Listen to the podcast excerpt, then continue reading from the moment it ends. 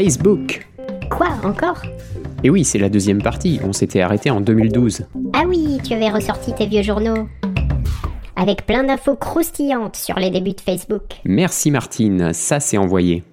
Et donc, si vous voulez connaître les circonstances dans lesquelles le réseau social a été créé et vous remémorer nos préoccupations de l'époque, je vous conseille de revenir à cette première partie avant d'écouter cet épisode. Et donc nous nous étions arrêtés en 2012 et je repars avec une chronologie un peu plus rapide puisque les événements sont un peu plus frais dans nos mémoires. En 2013, la société lance sa nouvelle application Facebook Mentions en envisageant de conquérir les célébrités en leur réservant des fonctionnalités supplémentaires. Jusque-là, tout va bien. Oui, mais attention, ça va se corser. En 2014, WhatsApp est racheté par Facebook. On l'a déjà vu dans la première partie, donc je ne m'attarde pas là-dessus, mais on va y revenir. 2015, 1 milliard de personnes sont sur Facebook sur une même journée. Et on l'a aussi déjà vu, Mark Zuckerberg crée avec sa femme la fondation Chan Zuckerberg et y verse ses actions. Toujours en 2015, vous connaissez bien l'affaire, c'est le plus gros scandale lié au réseau social. Il s'agit évidemment du scandale Cambridge Analytica. Le cabinet de conseil du même nom récupère les données de Facebook de 80 millions d'utilisateurs Facebook américains à leur insu, dans le but d'établir un profilage politique et de les influencer en vue des élections présidentielles approchant. Donald Trump ne tarde pas à remettre un chèque à ce cabinet pour gestion de données. Avec des petits guillemets? Tout petit. En 2016 est lancé Facebook Audience Network, qui fait concurrence à Google AdSense et Twitter Ads. C'est la régie publicitaire de Facebook qui permet aux développeurs d'applications ou de sites tiers de gagner de l'argent grâce à des bannières publicitaires. Et à Facebook de prendre sa part sur des publicités en dehors de son site et de son application. Inutile de préciser que le réseau social a su se rendre intéressant sur ce point et que les sites affichant de la pub de cette manière sont nombreux. On fait un coucou rapide à 2017 et ses 2 milliards d'utilisateurs actifs, et on saute directement en 2018, en septembre, quand Mark Zuckerberg est invité à s'expliquer devant la commission du Congrès américain à propos de l'affaire Cambridge Analytica. Notre pauvre Zuck passe un mauvais quart d'heure, voire un peu plus, et est submergé de questions tant sur cette affaire que sur plein d'autres choses comme les shadow profiles ou profils fantômes, dont il justifie l'existence pour des raisons de sécurité. C'est quoi cette trouvaille encore? Ce sont des profils que Facebook crée sur des personnes ne s'étant jamais inscrites et qui sont remplis à partir de données récoltées par le site. Comme par exemple tes infos de contact renseignées sur les smartphones de tes amis qui détiennent par ailleurs l'application Facebook. L'appli récupère ton numéro de téléphone et toutes les autres infos que ces personnes ont renseignées sur toi dans leurs contacts. Donc même si tu n'es jamais allé sur Facebook... Ah ben si, j'y suis depuis le début. Non mais si tu n'étais jamais allé sur Facebook... Ça fait 15 ans, hein, 2006. Bon, imaginons, imaginons, tu n'es jamais allé sur Facebook. Tu y es quand même certainement fiché. Et évidemment, le compte n'existe pas officiellement. Dans le centre d'aide de Facebook, on peut d'ailleurs trouver la rubrique Je ne dispose pas de compte Facebook, mais souhaite obtenir toutes mes données personnelles conservées par Facebook. Et la réponse est de créer un compte, donc en fournissant une adresse email, pour récupérer ces données. Ah, faut fournir des infos pour en récupérer d'autres alors. Oui, comme ça tu peux plus facilement te faire pirater tes données. À ce propos, cette même année 2018, un piratage de plus de 50 millions de comptes a eu lieu à cause d'une faille de sécurité. On arrive en 2020, en juin, avant les élections présidentielles américaines, Facebook met en place un paramétrage plus fin pour l'affichage des publicités concernant les critères politiques et sociaux. Marc aurait donc mal vécu le scandale Cambridge Analytica aux élections précédentes C'est le pro de la boulette, mais il sait aussi se couvrir. À l'été 2020, Facebook et sa filiale Instagram sont accusés d'espionner via la webcam du smartphone leurs utilisateurs. Certains ayant remarqué que le témoin de la webcam s'allumait pendant l'utilisation de ces applications. Facebook a tenté des explications en affirmant que c'était dû à un bug et que, malgré le voyant, la caméra n'était pas utilisée. J'ai un voyant rouge dans ma voiture, c'est un problème de voyant? Oui, voilà, c'est un peu du même ordre. Pour calmer le jeu, la société a avancé un chèque de dédommagement. Comme quoi, l'argent vaut mieux qu'une vraie discussion parfois. Pas mal pour un réseau social. Et ça me rappelle vaguement une histoire du petit Zuck pendant ses études. Fin 2020, WhatsApp annonce une nouvelle politique de confidentialité qui passe de travers pour ses utilisateurs qui apprennent que leurs données, comme leur numéro de téléphone ou leur liste de contacts, seront partagées avec Facebook. Et s'ils refusent le 8 février 2021, ils dégagent. Mais cela exclut quand même les appels et les messages en eux-mêmes. En réalité, des données étaient déjà transférées depuis 2016 lors d'une mise à jour des conditions d'utilisation, mais on pouvait encore refuser ce partage. On avait plus exactement 30 jours pour choisir, à la suite de quoi l'option en faveur du transfert était cochée automatiquement en l'absence de choix. Donc c'était déjà coché pour la plupart d'entre nous. Mais cette fois-ci, en 2021, le groupe s'y est peut-être mal pris en manifestant un excès de zèle dans sa communication. Il s'est d'abord rattrapé en expliquant que pour les Européens, les changements ne concerneraient que les messages des utilisateurs envoyés à des entreprises et que les nouvelles conditions apportent plus de transparence sur la manière dont les données sont recueillies et utilisées. Donc en fait, c'est la sincérité qui les a perdus. Oui, parce que les gens se sont tournés vers d'autres messageries sécurisées, Signal étant le grand gagnant de cette migration. Même Zuck a son compte sur Signal. Le réseau social a finalement repoussé la date butoir du 8 février au 15 mai, histoire de laisser un peu de temps aux gens pour se faire à l'idée de la distribution de leurs données. Et encore, il a ensuite été décidé de restreindre progressivement les fonctionnalités à partir de cette date. Mais cette flexibilité apparente n'a pas conquis le cœur de la CNIL allemande qui a, le 11 mai dernier, émis l'interdiction à Facebook de récupérer pendant trois mois les données de WhatsApp, dans la mesure, dit-elle, où cela est fait à ses propres fins, et ajoute Les critiques formulées dans le monde entier à l'encontre des nouvelles conditions d'utilisation devraient inciter à repenser fondamentalement le mécanisme de consentement une fois de plus. Cette autorité de protection des données vise là deux objectifs, celle évidemment de protéger la vie privée des utilisateurs allemands, mais aussi d'éviter d'influencer les décisions des électeurs en vue des élections législatives à venir en septembre prochain. Le spectre de Cambridge Analytica plane toujours au-dessus de Zuck. Oui, voilà, ou plus terre à terre, c'est une vieille casserole qu'il risque encore de traîner pendant longtemps. En septembre 2020, l'Autorité de protection des données irlandaises ou DPC. Non, APDI. Non, en anglais, ça donne Data Protection Commission, donc DPC. Bref, la CNIL irlandaise, si tu préfères, veut empêcher le transfert des données des Européens aux États-Unis, suite à l'abrogation du Privacy Shield en juillet 2020. Cet accord, qui établissait des règles d'échange entre les deux continents, a été supprimé parce qu'il ne protégeait pas suffisamment nos données. La Cour de justice de l'Union européenne estime en effet que les programmes de surveillance des services de renseignement américains représentent un danger pour les données personnelles des Européens hébergés aux États-Unis. Facebook, pour sa part, s'appuie sur l'article 49 du RGPD pour continuer ses transferts. Mais cet article ne s'applique qu'à des transferts nécessaires et occasionnels. Le réseau social ne manque pas de juristes et d'arguments pour poursuivre ses pratiques en jouant sur les faiblesses des lois en place. Il justifie par exemple ce transfert vers l'Amérique comme un intérêt pour les entreprises européennes qui, sans cela, souffriraient d'une croissance limitée par rapport au reste du monde, tout comme l'ensemble de l'économie européenne. Comme cet argument n'a pas pleinement convaincu l'Europe, Facebook menace alors de rendre ses services indisponibles sous le nouveau prétexte qu'il lui serait tout simplement impossible de fonctionner sans ce transfert. La Cour européenne s'est donné deux mois pour prendre une décision en novembre 2020.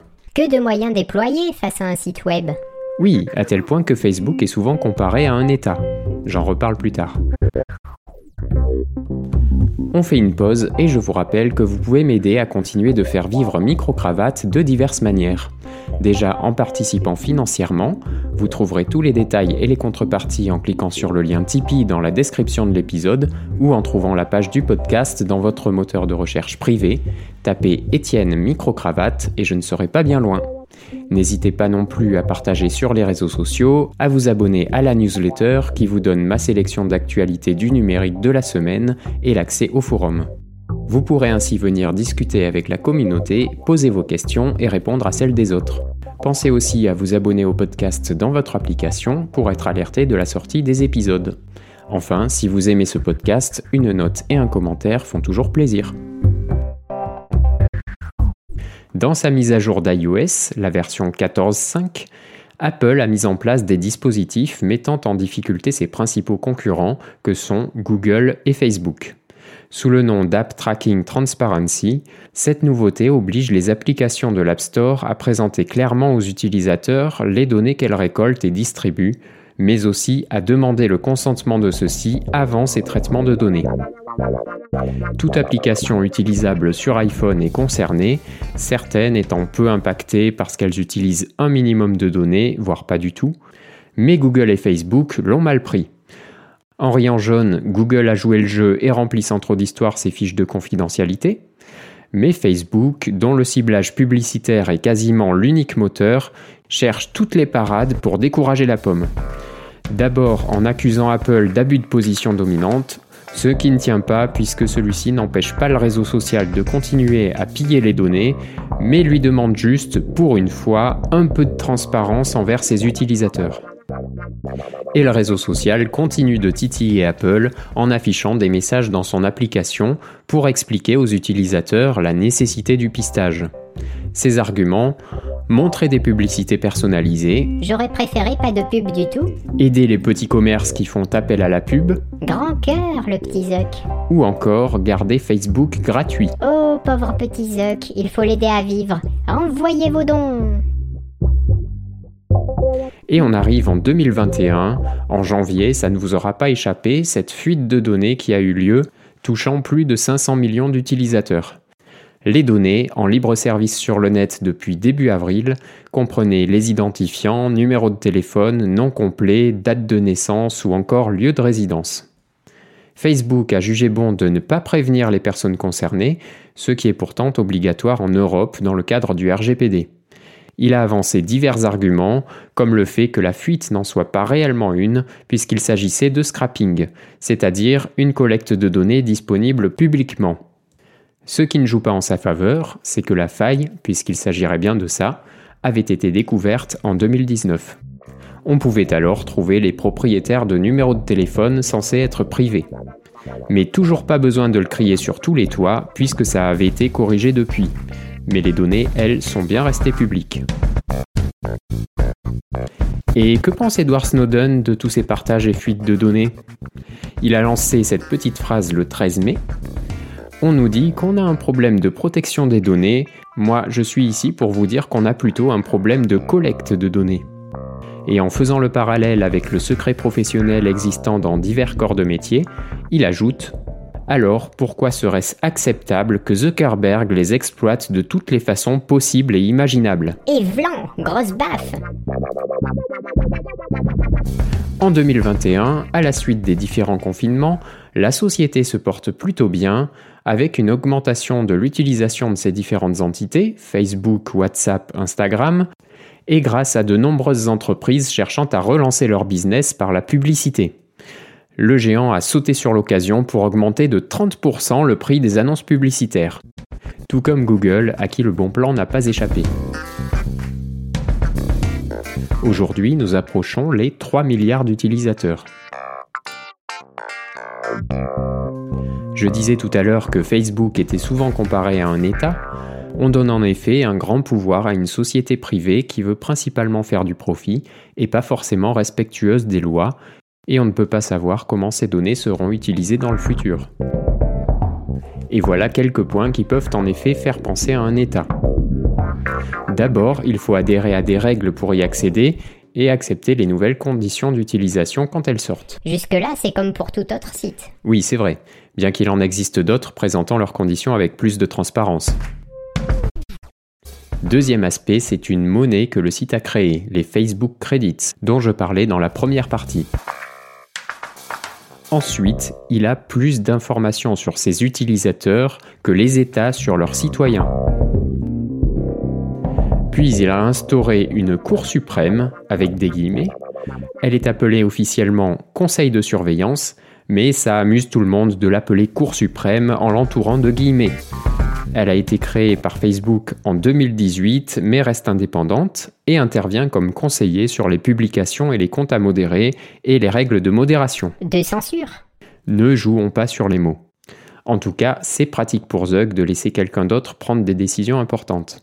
En la créant, il a expliqué que Facebook ne devrait pas prendre autant de décisions majeures concernant la liberté d'expression et la sécurité de son propre chef. C'est cette Cour suprême, avec de bons gros guillemets, qui a décidé d'exclure Donald Trump du réseau social après l'attaque du Capitole à la fin de son mandat. Et seulement à la fin, alors qu'il balançait tout un tas de choses euh, contestables sur les réseaux sociaux depuis 5 ans, ou plus.